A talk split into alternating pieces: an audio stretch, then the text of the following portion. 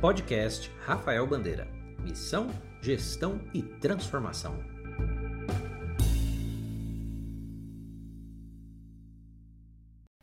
Olá, seja muito bem-vindo, bem-vinda a esta palestra no Festival ABCR 2020. Eu sou Rafael Bandeira e o tema que eu vou abordar é justamente a mobilização de recursos das igrejas no período pós-pandemia.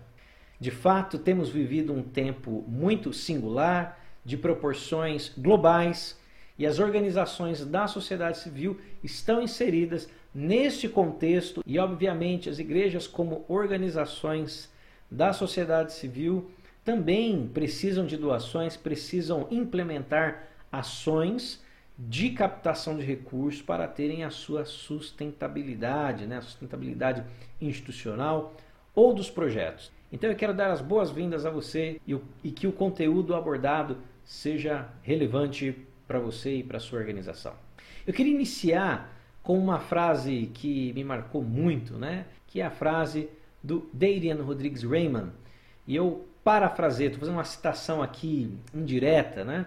mas ele fala que somos aqueles que servem. Nós conectamos pessoas aos recursos, gerando a mudança que eles querem ver no mundo. Essa frase me marcou muito, consta no livro Guia Prático né, de Captação de Recursos. Eu recomendo, inclusive, que você faça essa leitura muito importante.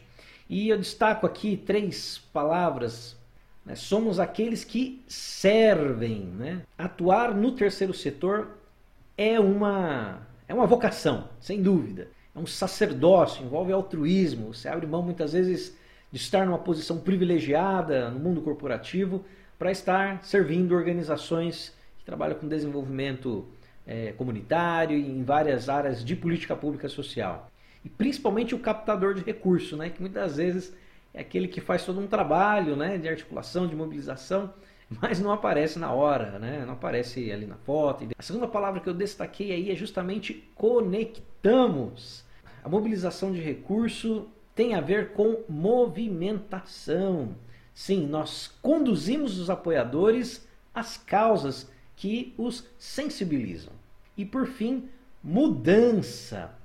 Gente, o objetivo de qualquer organização, de qualquer projeto, sempre precisa ser a mudança, o impacto, a efetividade, seja de um programa ou de um projeto social. Nós precisamos focar nisso. A mudança na vida das pessoas, das famílias, de comunidades, enfim, de cidades inteiras. Nós justamente trabalhamos para não perpetuar uma situação de pobreza e vulnerabilidade.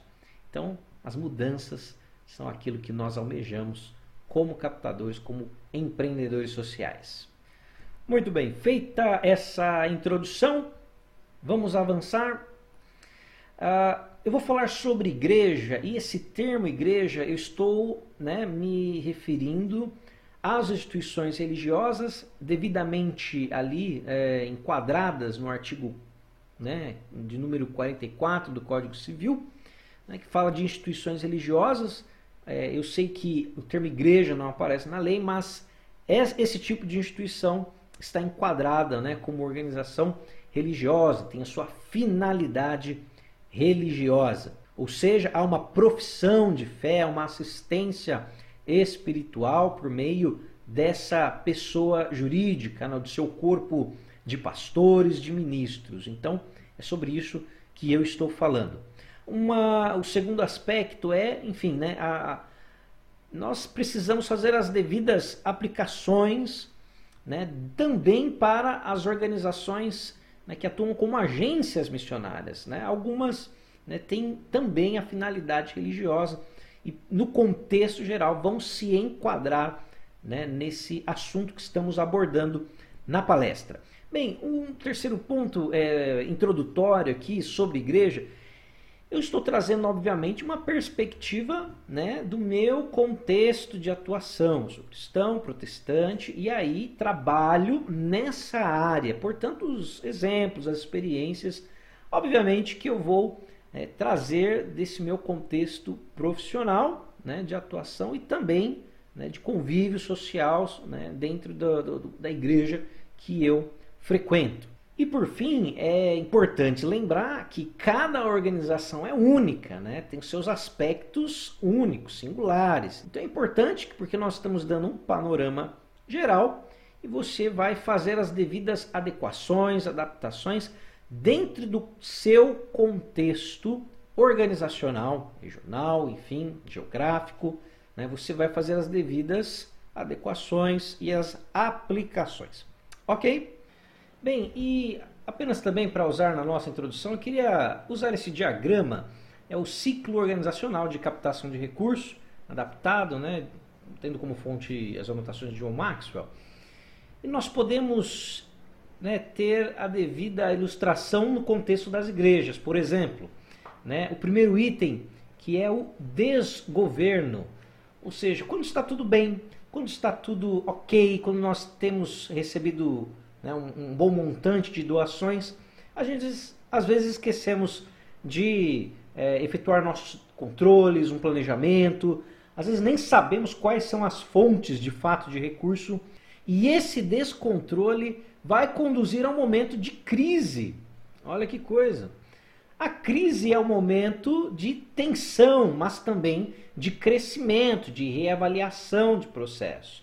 No nosso caso, nós temos dois elementos na crise, né? Tanto o desgoverno, por conta da falta, muitas vezes, de controle, de planejamento em captação de recursos das igrejas, afetado, obviamente, pelo Covid-19. Isso vai levar a um próximo estágio, né? que é o aprimoramento. Esse é o momento de revisar processos, implementar melhorias, é o que justamente muitas organizações estão fazendo. E por fim, a recuperação que é fruto de todo esse aprimoramento, de toda essa melhoria devidamente implementada. E, obviamente, que vai né, ser a estruturação de ações de captação de recursos, diversificação de fontes, análise de mix de financiamento, né, para verificar se há alguma fonte que está superando aquela regra de um terço. Nenhuma fonte pode superar mais do que um terço, nunca se esqueçam disso, é o princípio da diversificação de fontes. E aí, obviamente, recuperado, né, ela entra num ciclo, né, baixa um pouco a guarda. Então, as organizações vivem isso, né, é, esse ciclo que é bom nós refletirmos e identificarmos em que ponto, eventualmente, a sua igreja está e que ela possa procurar implementar algumas das dicas e orientações que nós vamos falar justamente aqui nesta oficina, nesta palestra. Bom, e o que de fato vai ser abordado então aqui na nossa palestra virtual? Primeiro nós vamos fazer uma análise dessa conjuntura econômica, política em que nós estamos inseridos, é, quais são as perspectivas neste cenário. Também eu vou realizar algumas recomendações técnicas né, para essa área de planejamento, de mobilização de recursos das igrejas, que é muito importante para superar esse momento. Por fim, vamos fazer algumas considerações importantes para pastores e líderes que né, são os gestores desse tipo, em especial de organização. Ou seja, o que pode ser aplicado no momento né, para vencermos esse desafio que é imposto a todas as igrejas. Bem, sobre o contexto político econômico, de fato ele é bem desafiador para todas as organizações, sejam elas governamentais, não governamentais ou organizações privadas. Né? E a pandemia trouxe mudanças no dia a dia, na rotina, principalmente das igrejas. Então, as medidas restritivas impostas por diversos governos estaduais municipais ela interferiu, obviamente, em algo que é tradicional nas igrejas, que são as reuniões presenciais. E são justamente nessas reuniões em que ocorre né, os movimentos, as ações de mobilização de recursos, dos mais diversos recursos, né, a divulgação de campanhas especiais. Então, essas medidas restritivas impõem esse impacto no orçamento também das igrejas. Isso muito devido em função da mobilização de recursos ocorrer apenas nas reuniões. É o que, inclusive, é, foi muito discutido. Eu recomendei a várias instituições sobre a mobilização de recursos online.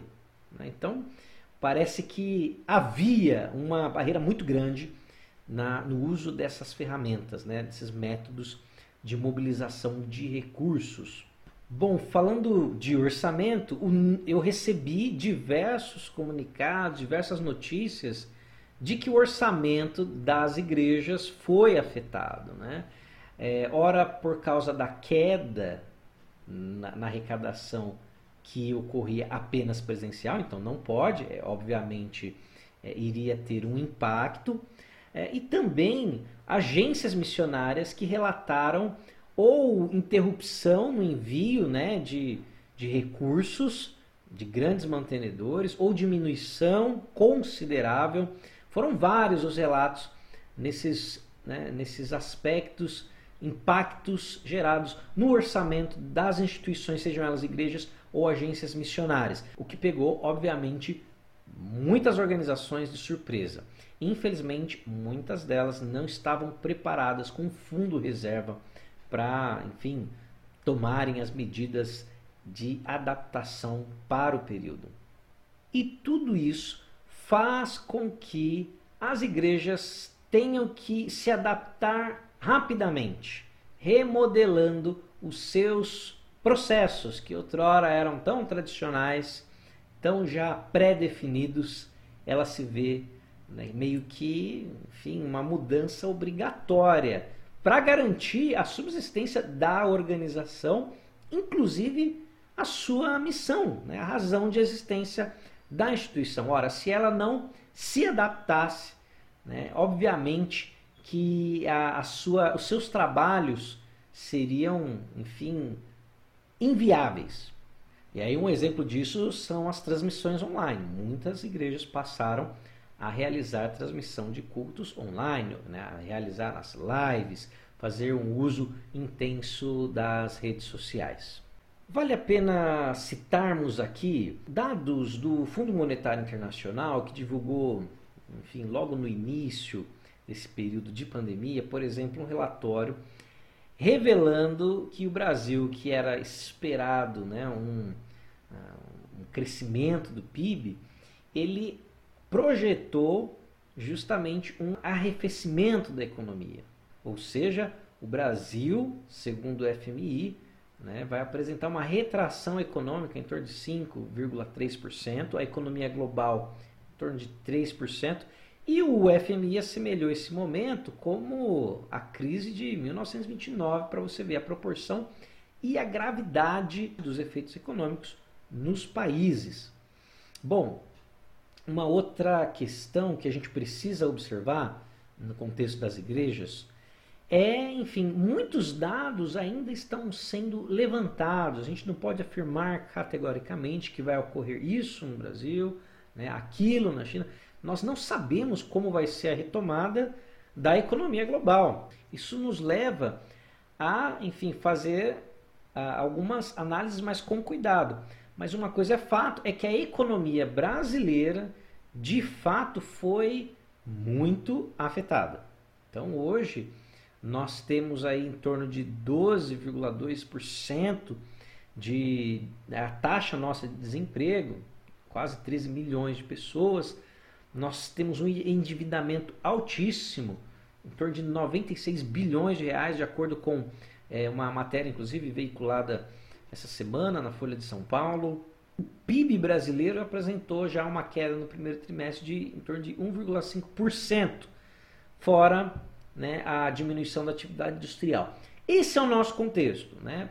Porque muita gente me fala, ah, mas por que, que você está falando tudo isso? Por que, que tem que apresentar dados? Os dados são importantes para embasar o seu planejamento. Você atua como uma organização dentro de uma conjuntura e precisa estar ciente né, do que está acontecendo, das tendências de mercado. E por isso que a gente tem abordado essas informações. Bem, as igrejas que atuam massivamente em mobilização de recursos com pessoas físicas, como se comportam nesse período de retomada? Bom, justamente com o emprego e a renda afetado, são necessárias ações que precisam ser implementadas para que a igreja continue a garantir a sustentabilidade, né? o seu orçamento, sua receita. Uma delas eu coloquei é justamente refere-se a implementar novos métodos de mobilização de recursos. Então, se outrora nós éramos muito tradicionais e usávamos apenas o gasofilácio, você vai entender o que eu estou falando, né, ou o envelope, e o momento da doação ou da oferta restringia-se à celebração de domingo ou durante a semana, a igreja vai mudar a perspectiva e vai começar a aceitar transferência online, ela vai usar QR Code nos, na, nos seus cultos, nas suas celebrações transmitidas pela internet, para que os membros né, só coloquem, posicionem o celular e façam a, a sua doação, a sua oferta. Ela vai utilizar gateways de pagamento, né, como PagSeguro, PayPal, enfim, tem outros, Moip, vários outros que tragam maior agilidade ao processo de doação. Outra coisa muito interessante é tem a ver com a cultura de doação. Ela precisa ser desenvolvida também nas igrejas. Nós temos falado isso muito fora do contexto da igreja, mas dentro das instituições religiosas é importante que o membro ou que o associado ele compreenda da profunda importância, do profundo significado que o ato de ofertar ou doar tem para a organização, para a igreja. Então, não é um ato mecânico, mas é um ato, uma atitude carregada de valor, de consciência.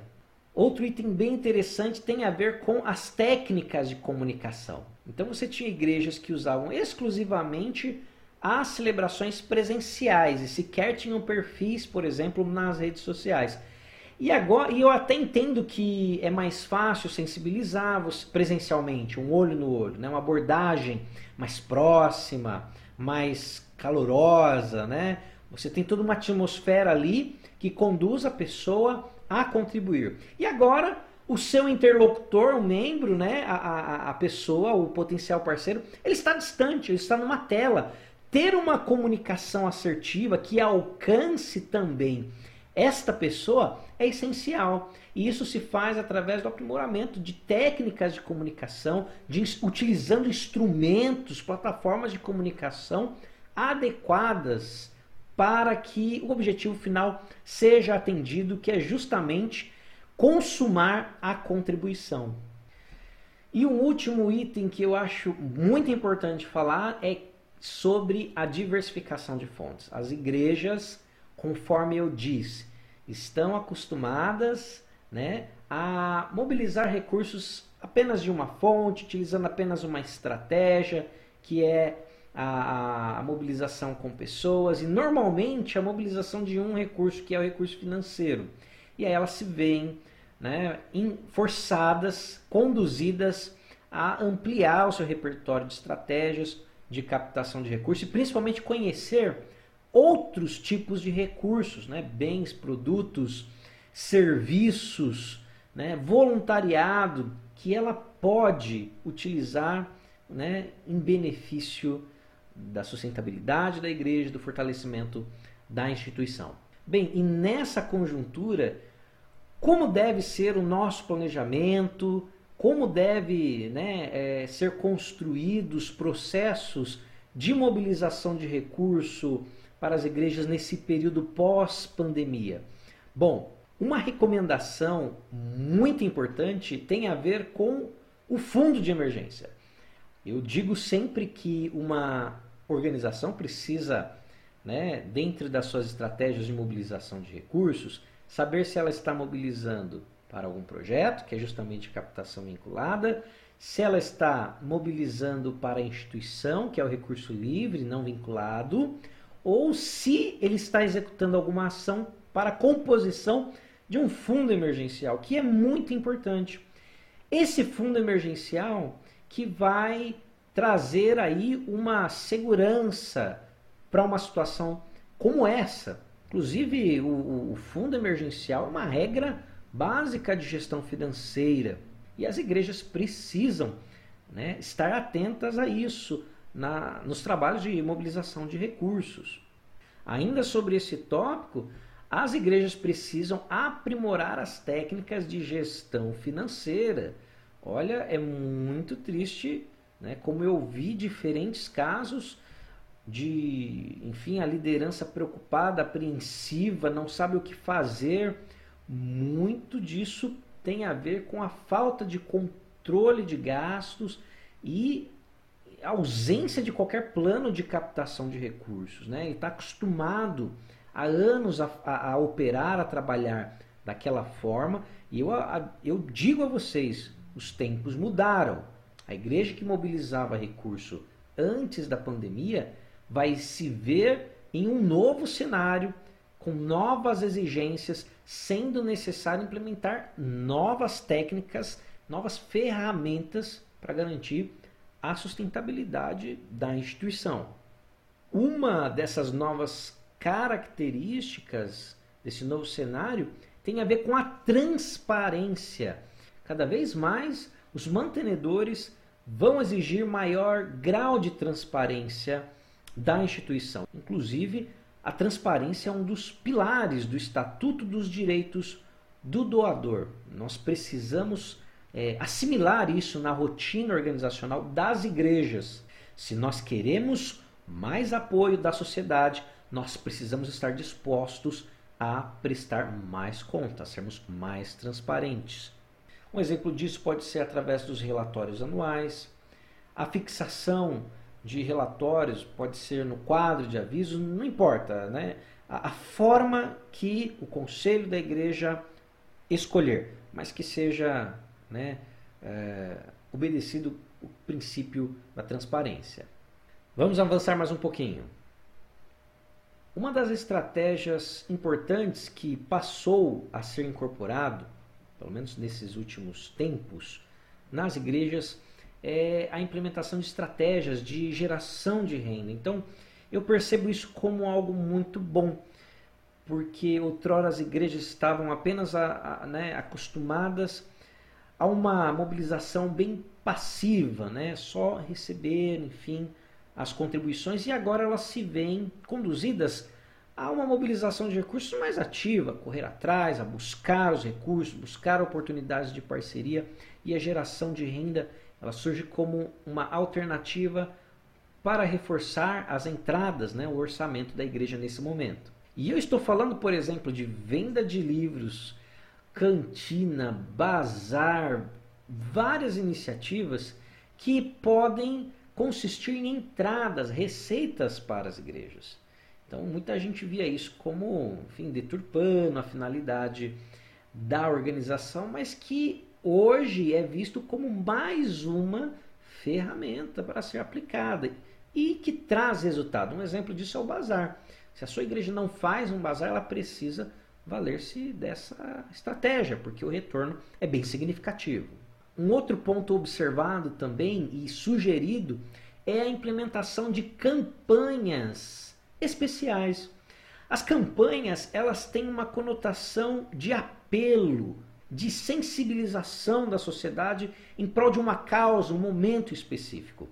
Então você tem igrejas, por exemplo, no estado de São Paulo, que em suas campanhas específicas conseguem levantar, enfim, milhões de reais, justamente direcionando, canalizando os recursos da sua rede de mantenedores para uma causa especial, para uma razão específica.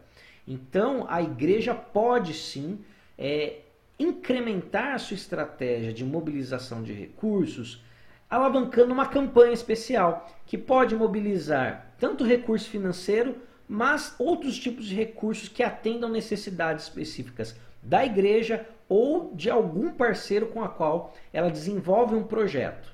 Isso mostra um outro aspecto importante da mobilização de recursos nesse período pós-pandemia, que é justamente a atuação em rede, ou seja, ninguém atua mais sozinho, isolado, ilhado. Nós convivemos, nós cooperamos com diversos outros atores que trabalham na mesma arena que nós, né? Então as igrejas precisam começar a implementar uma cultura de parceria estratégica, ou seja, eu coopero com uma outra instituição com o intuito de gerar ganhos mútuos, principalmente para o público-alvo, que é aquela comunidade na qual está inserida a igreja.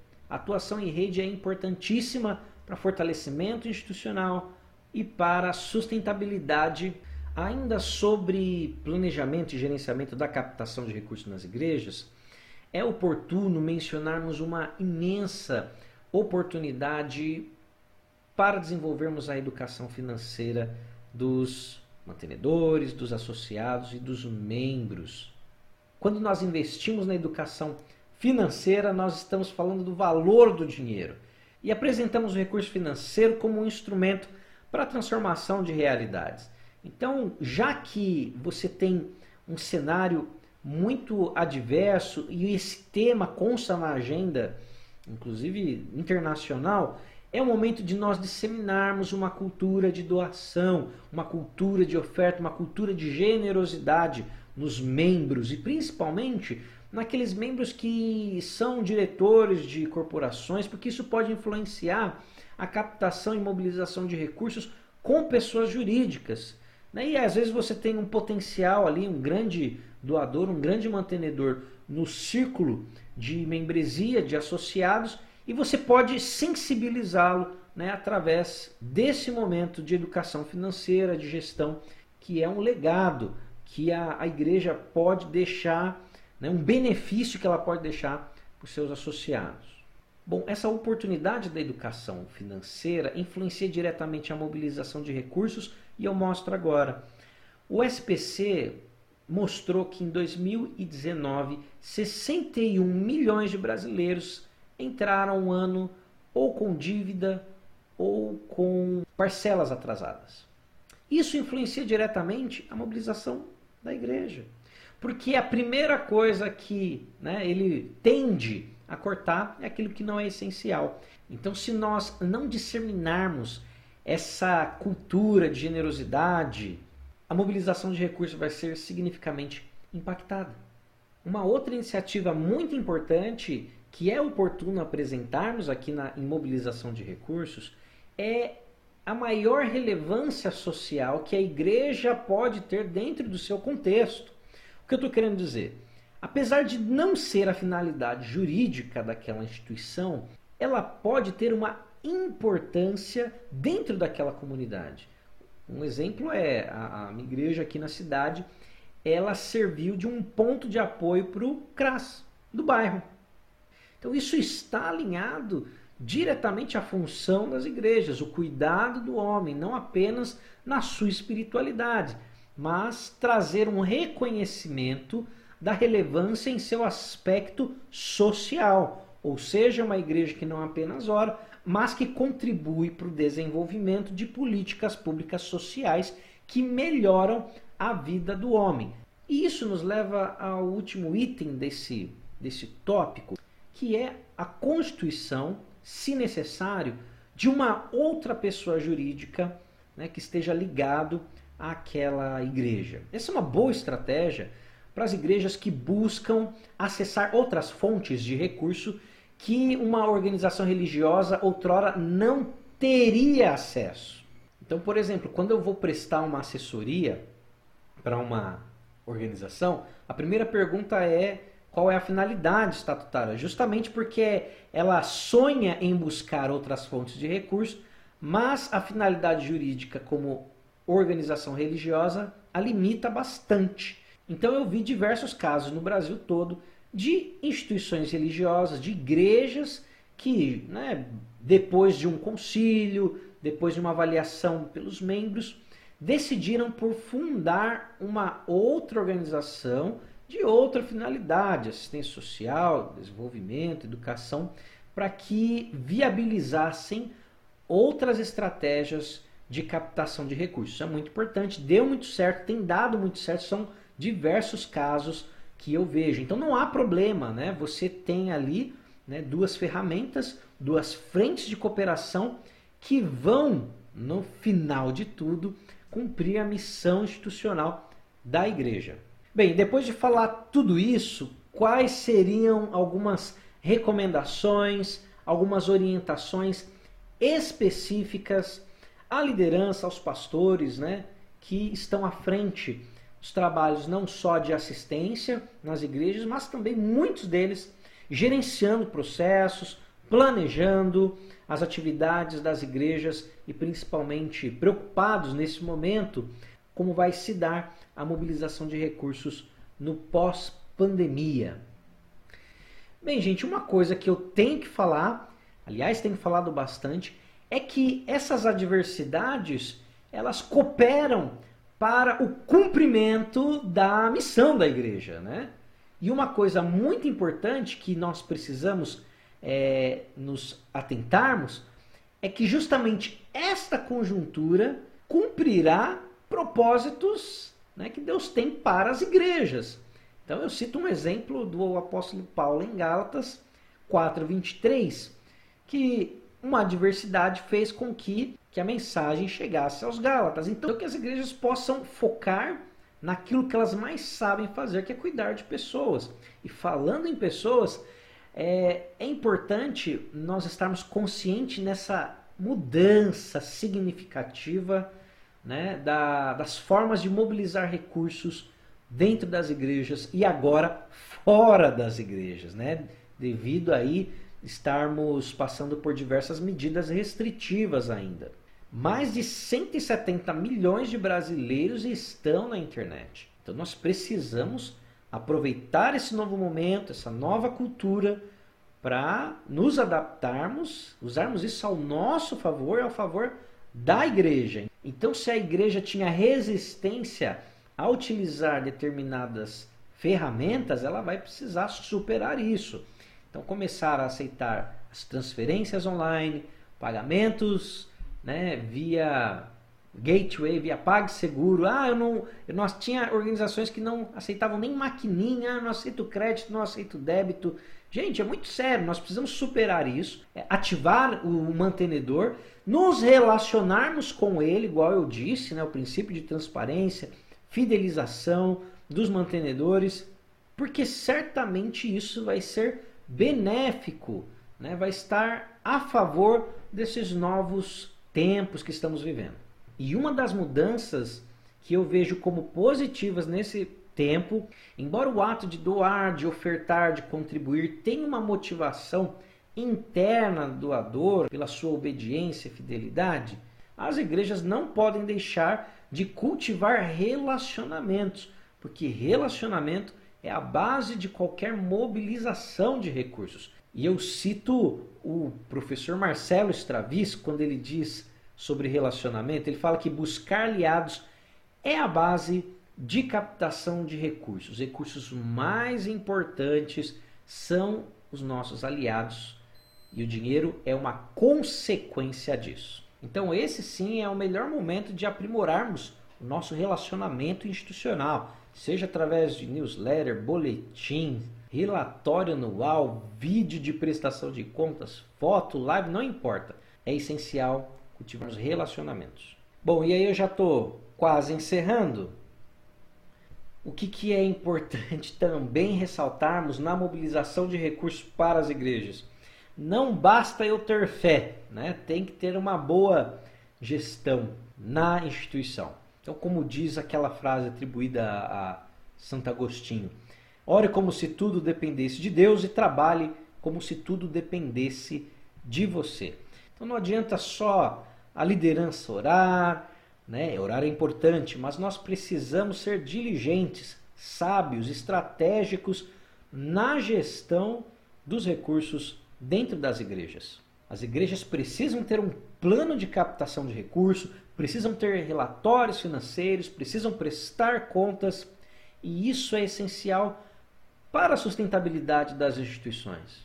Uma tendência que eu acho que veio para ficar é justamente a maior presença das instituições no ambiente virtual. É expressivo, é significativo o número de pessoas que usam a internet diariamente, que usam as redes sociais. Mais de 46% da população global usa as redes sociais, segundo o relatório global digital da StatShot 2019. Então, as igrejas que pretendem manter os seus quadros de apoiadores, de mantenedores, precisarão dominar esse ambiente virtual, fazendo um bom uso, inclusive das redes sociais.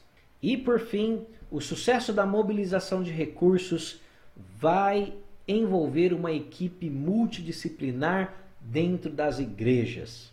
Isso fará com que as igrejas além de valorizarem o conhecimento teológico, que é importante, precisarão ter em suas equipes bons comunicadores sociais, designers, especialistas em TI e captadores de recursos que orientem a igreja, que elaborem planos, enfim, executem ações que beneficiem a comunicação, o engajamento e o relacionamento da instituição para com a sua rede de contatos. Bem, pessoal, eu espero que vocês tenham gostado dessa palestra e algumas dicas finais que eu tenho aqui para você. Se você precisar de mais informação, alguns artigos e também eventualmente demandar alguma assessoria, basta acessar o meu site rafaelbandeira.com. Lá você vai encontrar um descritivo sobre o meu trabalho, além de artigos também relevantes para as organizações que trabalham com captação de recursos. Não deixe de acessar o meu canal no YouTube, Rafael Bandeira Captação de Recursos, que você vai também encontrar muitos vídeos que orientam tanto líderes, empreendedores sociais, missionários e pastores na área de captação e mobilização de recursos. Tem vídeo novo toda semana.